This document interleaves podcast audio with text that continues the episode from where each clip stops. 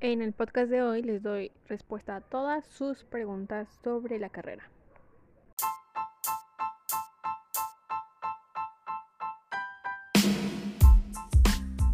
Hey, hola, mi nombre es Karen y este será un espacio donde conocerás todo sobre la vida de un estudiante de arquitectura, desde la experiencia cero del proceso de ser arquitecto. Un espacio para estudiar y escuchar lo que muchos viven durante su carrera, pero no lo dicen. Vamos a aprender y llevar un espacio relajante para esos días de estrés. Así que, planos a la obra. Esto es arquitectura desde cero. Hey, hola, hola chicos, ¿cómo están el día de hoy? Yo estoy súper bien y este podcast creo que me gusta, creo que es uno de los podcasts que más me gusta hacer porque me gusta saber o cuáles son sus dudas, vamos, me gusta que siento que en esto interactuamos un poquito más y que ustedes me pueden preguntar lo que quieran, no necesariamente a fuerza de la carrera, pero pues siendo muchos que todavía tienen muchísimas dudas sobre la carrera y antes de ingresar a la carrera o incluso cuando ya estamos en la carrera, entonces espero que estas eh, respuestas que les doy a algunos de ustedes eh, les ayude bastante y si alguno de ustedes también escuchó este podcast y no, no como que se le pasaba por la mente la misma pregunta, eh, espero que también les funcione muchísimo, así que pues vamos a empezar. Voy a estar diciendo las preguntas conforme me las fueron eh, mandando, no seleccioné ninguna, trataré de darle respuesta a todos, la verdad, espero que igual este podcast no se haga tan largo, pero sí, entonces la primera pregunta es ¿dónde estudias? Yo estudio en la UAM, se, llama Universidad Autónoma del Estado de México y se encuentra en Toluca, en el Estado de México, ¿verdad? eh, sí, ahí estudio. Y bueno, la siguiente pregunta es recomendación de libros sobre la historia de la arquitectura en civilizaciones antiguas. Pues yo la verdad es que les recomiendo todo, cualquier tipo de eh, de libros sobre cualquiera, cualquiera está súper bien. Yo recuerdo uno que fue el que utilicé en primer semestre. La verdad es que no estoy muy segura de qué, de qué autor es, pero así literal se llamaba también Historia de las civilizaciones antiguas o Historia de la arquitectura de las civilizaciones antiguas. Eh, era como un libro, literal parecía, en la pasta parecía como Biblia, pero no recuerdo muy bien ahorita el nombre del autor. Y recomiendo muchísimo ese libro porque eh, viene súper bien ilustrado, viene claramente la información, no viene ni información de más ni información extra. Y pues a mí sí me funcionó bastante. Pero sí, trataré de buscárselos y se los publico porque pues fue un libro de la biblioteca de mi universidad, entonces pues ni cómo acordarme tampoco de cómo fue o, buscárselos o enviarle una foto. Pero buscaré la forma de encontrar y si no, buscaré uno que me guste y ahí también se, se los publicaré. Bueno, la siguiente pregunta es ¿por qué decidiste estudiar arquitectura? Uf, esta pregunta también es súper buena. Porque pues yo ya les platiqué ahí un poquito de mi historia y del por qué estudié o decidí estudiar arquitectura. Pero yo creo que si lo pienso mejor, se remonta a cuando yo tenía 10 años o incluso menos, la verdad es que no me acuerdo, pero bueno, yo siempre he sido una niña como muy imperativa y pues a mi mamá como que le daba medito eso, porque, o sea, las, mis ganas, mis fuerzas no se me iban en todo el día, entonces ella eh, decidió meterme a un curso, un curso de, eh, creo que era artes plásticas. Y pues ahí utilizábamos las manos, pintábamos, eh, utilizamos cualquier tipo de material para hacer dibujos, para representar algo, plastilina y demás, y a mí me fascinaba. De verdad me encantaba muchísimo. Eh, y yo creo que fue como también ahí eh, el hecho de que me haya metido a ese curso y de que hasta la fecha todavía me siga gustando dibujar, pintar con acuarelas y con cualquier otro material que encuentre. Entonces yo creo que sí, lo voy a remontar hasta esa fecha a que pues no estaba en una idea tan eh, fuera de lo que es arquitectura, o bueno, de su concepto, que es más que nada eh, diseñar, eh, imaginación, creatividad más que nada. Y pues obviamente también para querer estudiar arquitectura, pues te tiene que gustar o llamar la atención algo de dibujo, pinturas, eh, colores y formas, todo, todo, todo eso, ¿no? Y pues ya como para darle mejor énfasis a, tu, a esta pregunta y a la respuesta, fue un... en las vacaciones antes de, eh, antes de decidirme por qué eh, examen hacer o para qué universidad hacer, yo fui a Puebla y me enamoré, me enamoré completamente de su arquitectura colonial y de las casas, de las construcciones y y algo más, chicos, ahí también va, eh, que muchas veces eh, a mí me encantaba entrar, o no muchas veces, me encanta entrar a las iglesias y ver toda y toda su arquitectura. En las iglesias ustedes pueden encontrar toda la arquitectura de una época. Y esto penitas en, un, en una clase un compañero lo comentó y la verdad es que su, bueno, su idea, su concepto se me quedó súper grabado porque es verdad, o sea, en las iglesias puedes ver toda la arquitectura de una época ¿Por qué? Porque antes eh, se tenía dinero y ese dinero se, se iba para las construcciones de estas iglesias, para el mantenimiento de las iglesias, para uh, más que nada para crearlas. Entonces todo, todo lo que querían hacer, eh, estilos y demás, está en las iglesias. Entonces chicos, ahí yo creo que si tú eres de esas personas que les gusta entrar a las iglesias y les gusta ver cómo está adornado o las casas o cualquier lugar o así, pues yo siento que tal vez sí tienes ahí eh, huellita para ser arquitecto o arquitecta. y pues ahí va un tip de que cada vez que vayan a un lugar, a cualquier lugar que vayan, véanlo con ojos de arquitecto. Y vean todos los detalles que hay y si pueden y hay iglesias, métanse a las iglesias porque ahí es donde se ve y se refleja muchísimo más la arquitectura y los estilos y, y todos los elementos arquitectónicos ahí los encuentran en una iglesia. Bueno, la siguiente pregunta es, ¿cuánto te falta para terminar la carrera? Uf, yo creo que si me va muy bien, unos tres años. Eh, igual esperemos que lo de la pandemia pues no, no afecte mi ciclo escolar. Apenas llevo dos años en la universidad, yo sé que no es mucho, pero pues sí he aprendido bastante, la verdad, y, y espero y ojalá que ya termine rápido esto de la pandemia y que todos ya este podamos ya asistir nuevamente a nuestra vida, ir a las universidades, porque siento que el aprendizaje es muchísimo mejor presencial, más para nosotros, más para nosotros que llevamos muchísimas, muchísimas materias que son prácticas. Y la verdad es que me siento muy triste porque este semestre, mi cuarto semestre, tengo muchísimas materias que literal son prácticas. Y que no podemos hacer las prácticas porque no podemos salir.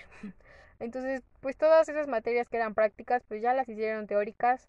Y no es que esté mal la teoría, pero nosotros sí necesitamos muchísima práctica y muchísima observación, ir a visitar obras, ir a verlo con tus propios ojos e incluso hacerlo con tus propias manos para que se te quede grabado. Así que sí, me faltan tres años. Esperemos que eso, que sí sean solo tres años y que no se alargue uno más. La siguiente pregunta es, ¿cómo ves el campo laboral en el futuro?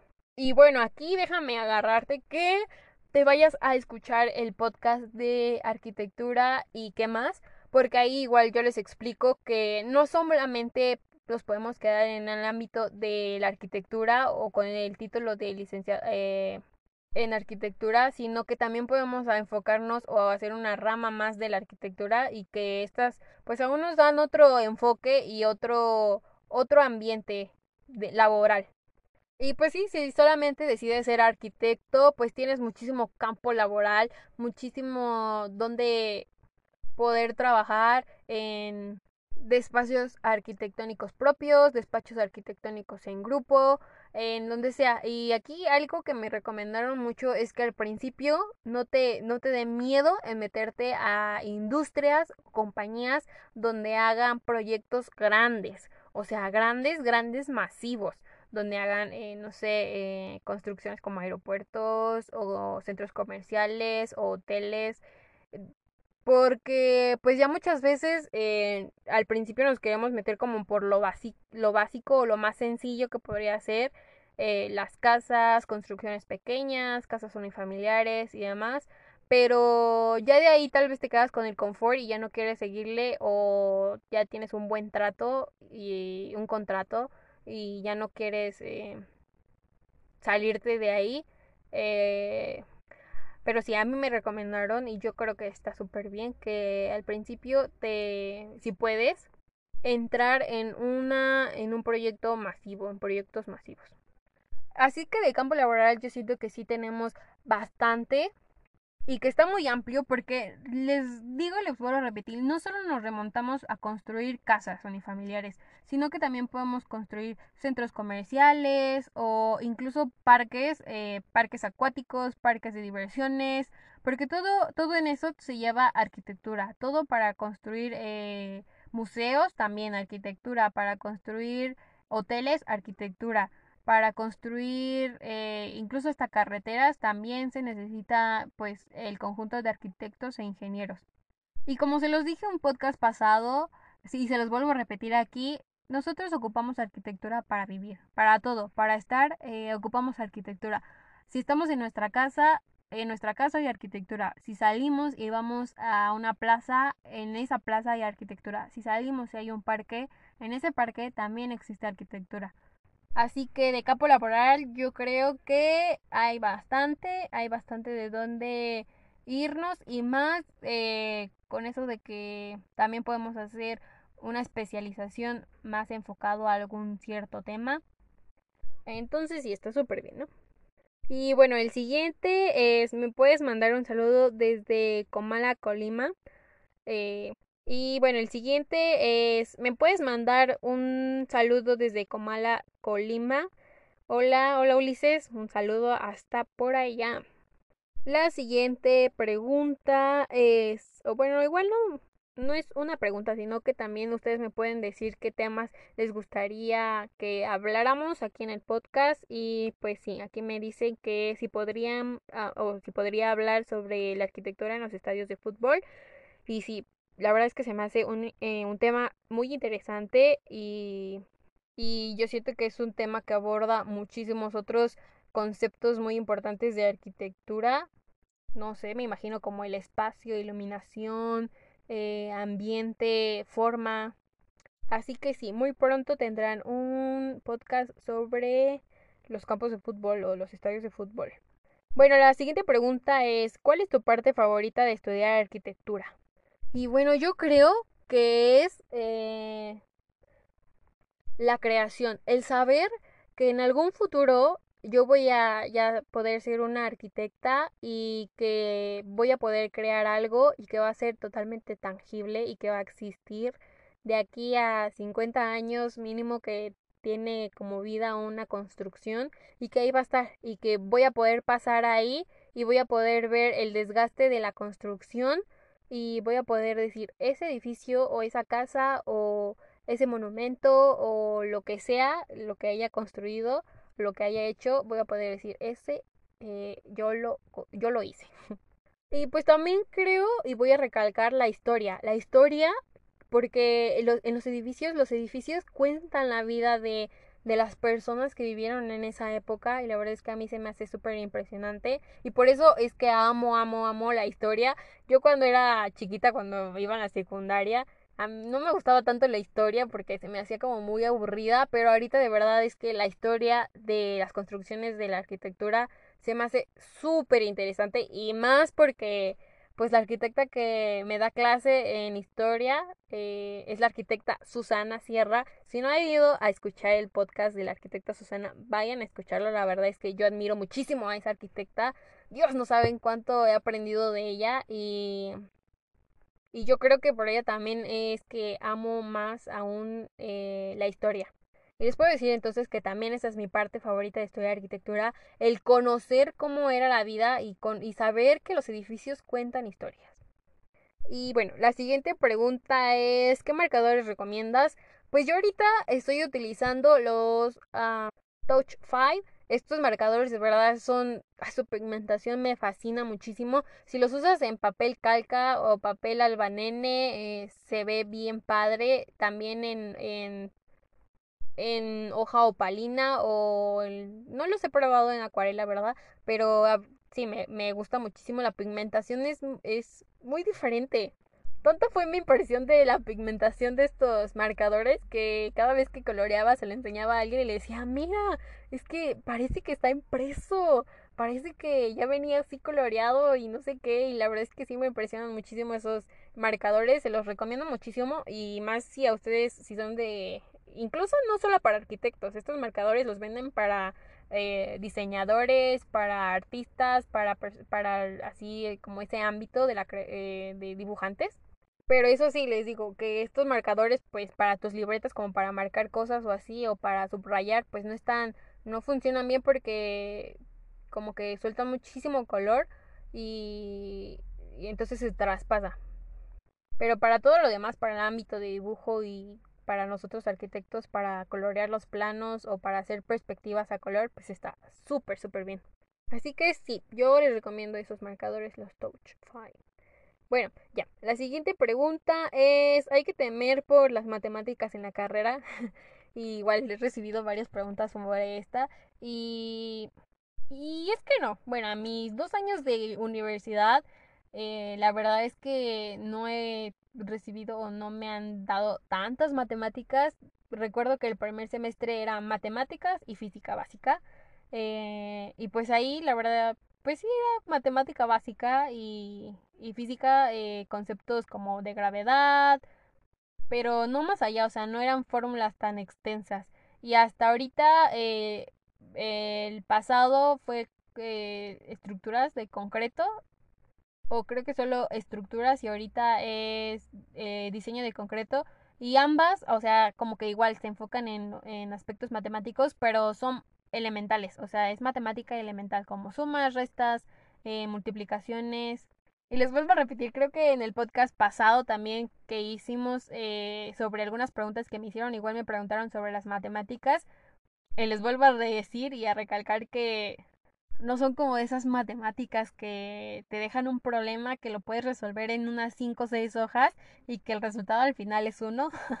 no, Así que las matemáticas no, o sea, sí, sí llevamos matemáticas, sí hay cálculo porque pues llevamos una materia que se llama cálculo estructural, pero no, las matemáticas son básicas se podrían decir. La siguiente pregunta es, de todo lo que has estudiado y aprendido, ¿qué es lo que más te gusta y lo que más odias?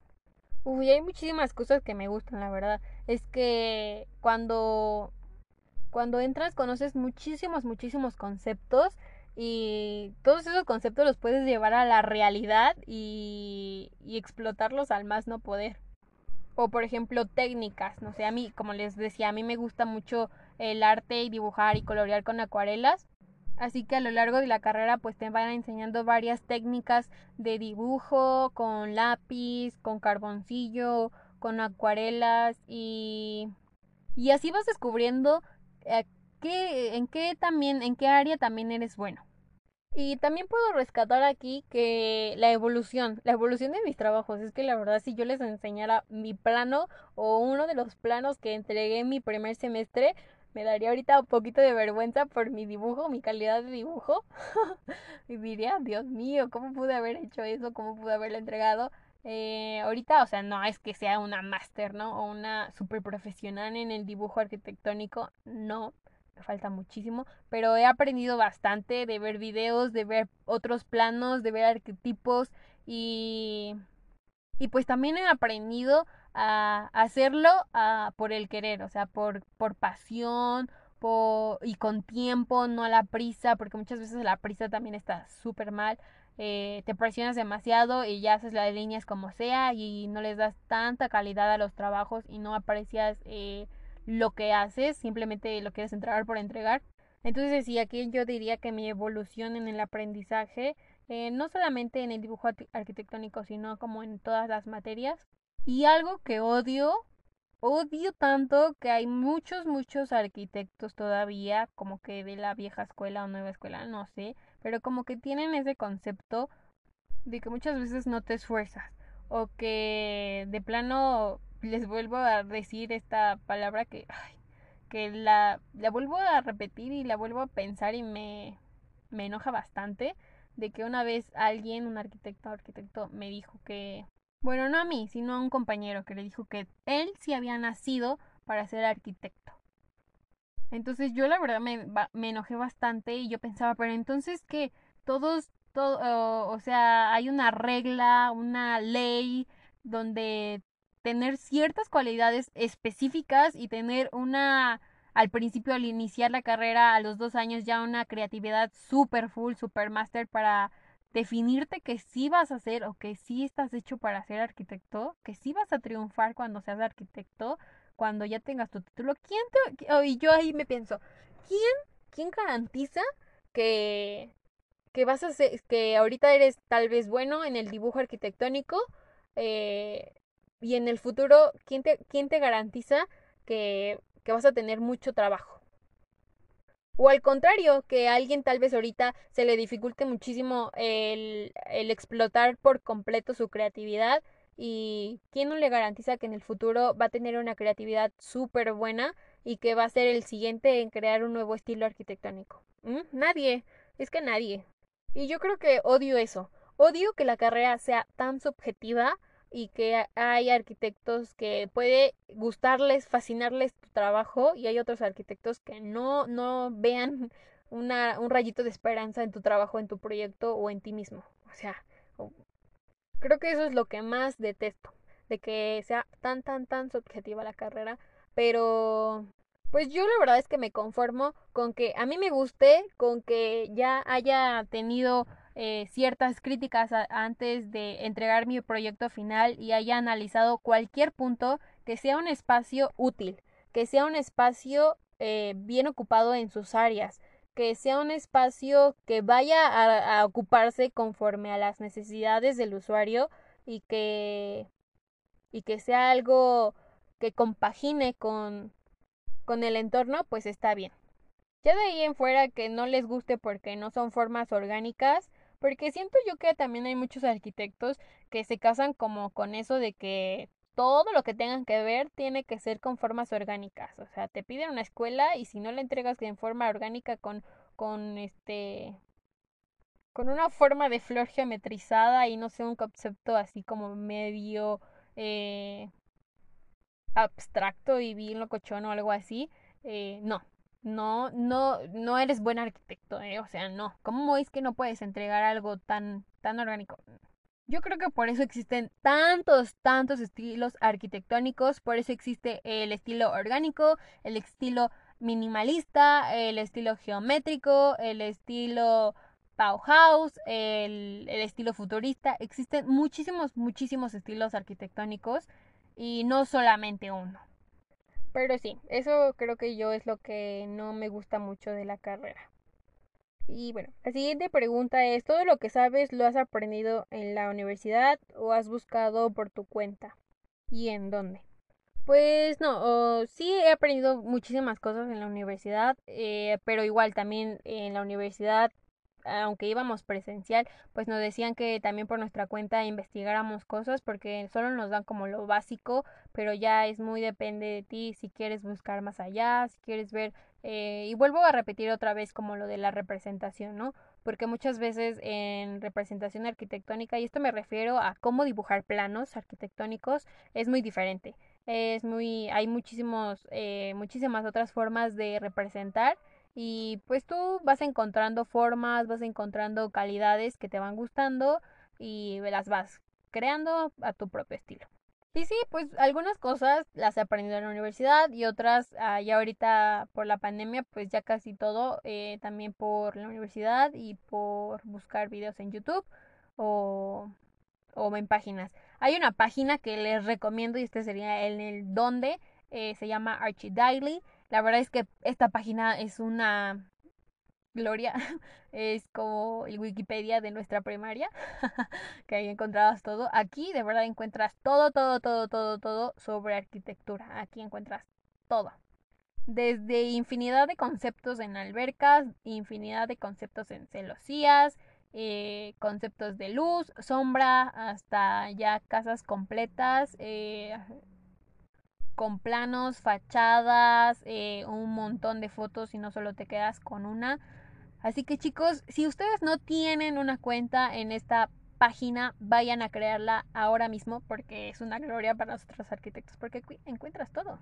Y bueno, también otra que les recomiendo pues es Pinterest. En Pinterest también encuentras muchísima información y yo creo que aquí es lo que eh, me ha inspirado como más cuando hago maquetas porque pues ya nada más le pongo como miniaturas o maquetas de casas o algo así y pues me voy dando una idea de cómo utilizar el material, cómo darle calidad a ciertas cosas, cómo, ah, cómo se podrían ver y qué es lo que más podría hacer. Y bueno, también otra, yo les recomendaría ver como series o programas de arquitectura. Ya les había dicho que también en uno de los programas que me gusta mucho es el de Cota Paredes, Arquitectos, porque aquí de verdad es que pues es como una serie, es una serie de construcción y te echa desde la cimentación, no, no, no, mentira, desde el aplanado del terreno, desde que rascan y lo, lo alisan, lo ponen liso, o bueno, nivelan el terreno para la construcción hasta que lo escarban para ponerle zapatas, para ponerle la guía de la cadena hasta que te muestra el resultado final. La verdad es que a mí me gusta muchísimo. Y no duran mucho sus videos, como 15 minutos creo, 20. Entonces están muy buenos. Bueno, la otra es una recomendación y yo creo que también lo voy a estar pensando porque pues sí me lo han preguntado. Bueno, no he preguntado, dicho. Y es, ¿por qué no subes el podcast en formato de video? Y sí, sí lo he pensado, ¿saben? Eh, porque muchos de los conceptos de los que les hablo pues necesitan verlos, eh, necesitan comprenderlos cuando los estoy explicando, no solo ahorita que lo explico y les digo, sí, vayan a ver las fotos allá en Instagram, ¿no? Pero sí, sí lo he pensado. Igual hago algunos videitos como de tips o cosas así de, de, pues de arquitectura y ya se los voy subiendo y ahí vamos intercalando como podcast y, videos de, eh, de temas que requieran que, que sean con imágenes, ¿no? Así que muy pronto también tendremos nuevas dinámicas, eso espero. Eh, la siguiente es, ¿afecta el que no sea buena dibujando? Y te puedo decir que no, no afecta en lo más mínimo. Porque, porque llegas, o sea, puedes saber ni papa en este cómo hacer un elefante y te sale una mancha ahí rara. Eh, eso es dibujo abstracto. no, pero hablando en serio, la verdad es que no. Tú puedes eh, entrar, o sea, obviamente tienes que tener eh, la pasión o que te guste, o sea, no estar en como extremo de que pues no te llame la atención el dibujo, de que no te llame la atención el concepto de creación o de imaginación o cosas así. tiene que gustar y llamar la atención, porque si no, pues no, no, ni a la fuerza, porque obviamente en arquitectura sí eh, dibujamos bastante y ocupamos mucho el lápiz, la goma, tintas, colores y demás. Pero como les vengo diciendo, la universidad es eso, para, te preparan para, para crear. Si no eres bueno en algo, pues te enseña muchísimas otras técnicas. Si no eres bueno en acuarela, te enseño eh, una técnica de dibujo a lápiz y pues ya eres súper bueno. Y fue también como el podcast pasado con mi amiga Mon, que ella me decía o nos platicaba que no se le da tanto eso de la coloreada o de la pintada, pero empezó a descubrir el la técnica lápiz o carboncillo y que le gustó muchísimo. Y vean ahorita si no vieron ahí el post de, de su capítulo, pues ahí hay algunas imágenes de los diseños o retratos que ha hecho y pues le quedan bien, le quedan bastante bien, ¿no? Y así, así puedes encontrar técnicas que te gusten y no necesariamente pues tengas que ser un máster en, en el dibujo ahí. Y bueno, el siguiente también es otro saludo y dice así, te escuché y me motivé mucho. El viernes tengo entrega. Saludos desde Colombia. Pues espero que te vaya súper bien. Yo también el viernes tengo entrega ahí. Entonces, este, si escuchas este podcast y, y así, pues mándame un mensaje también. O a todos los que tienen entregas en esta semana, estos días, para ver que nos ponemos a rezar o algo, que nos vaya súper bien en las entregas. Y, o incluso hasta para desvernarlos juntos. Pero si nosotros te mandamos desde acá, desde México, te mando muchas buenas vibras para que todo salga bien en tu entrega. La siguiente pregunta es, ¿cómo encontraste ese equilibrio entre licenciatura, vida social? Saludos desde Guadalajara. Uh, yo creo que también esta es una excelente pregunta porque pues sí hay mucho, mucho ahí complicado porque es mucha dedicación, mucho esfuerzo y mucho, bueno, no sé si llamarla mucha valentía para meterte a estudiar arquitectura, porque sí, eso de que nosotros muchas veces no tenemos vida social, se los puedo garantizar. Y ahorita me hace recordar a mi época en la que literal yo viví casi todo un año eh, sola, eh, cerca de mi universidad, pero sola, sola, no vivía con mis papás ni nada. Y pues ahí eh, me encontraba varios compañeros también que vivían solos y pues a veces era complicado. Porque en ocasiones yo tenía tiempo libre y otros compañeros no. Y pues yo los quería invitar a, por un café o algo así, pero me decían que no porque tenían que entregar trabajo, tenían que hacer eh, planos o cosas así. Y, o, o al revés, a veces ellos no tenían nada que entregar, pero yo sí. Y pues era muy complicado como ponernos de acuerdo nuestros, nuestros horarios. Y pues eh, también ahí les doy el hecho de que yo, o sea, no soy como una, o sea, una persona que le guste ir de fiesta todos los fines de semana o salir eh, y, y cosas así. No, no soy mucho de eso. Yo creo que soy más como de esas de señora que se van por su cafecito o por, o por el desayuno o por la comida o por un helado y a platicar un rato o a una librería con cafecito. La verdad es que sí soy de esas. O simplemente dar una vuelta por el parque y, y pues sí.